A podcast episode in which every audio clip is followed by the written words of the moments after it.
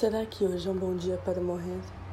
Eu me pergunto isso todas as manhãs quando acordo, e durante a terceira aula, quando tento manter os olhos abertos, enquanto a senhora chora e fala sem parar, à mesa de jantar, ao passar a salada, e à noite, na cama, sem sono, porque meu cérebro não desliga.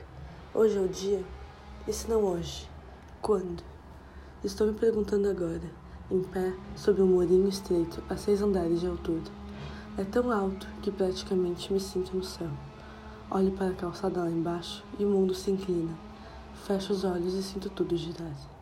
Talvez dessa vez eu vá em frente e deixe o ar me levar para longe. Será como flutuar em uma piscina, adormecendo, até que não exista nada. Não me lembro de ter subido até aqui. Na verdade, não me lembro de quase nada antes de domingo, pelo menos nada do que aconteceu.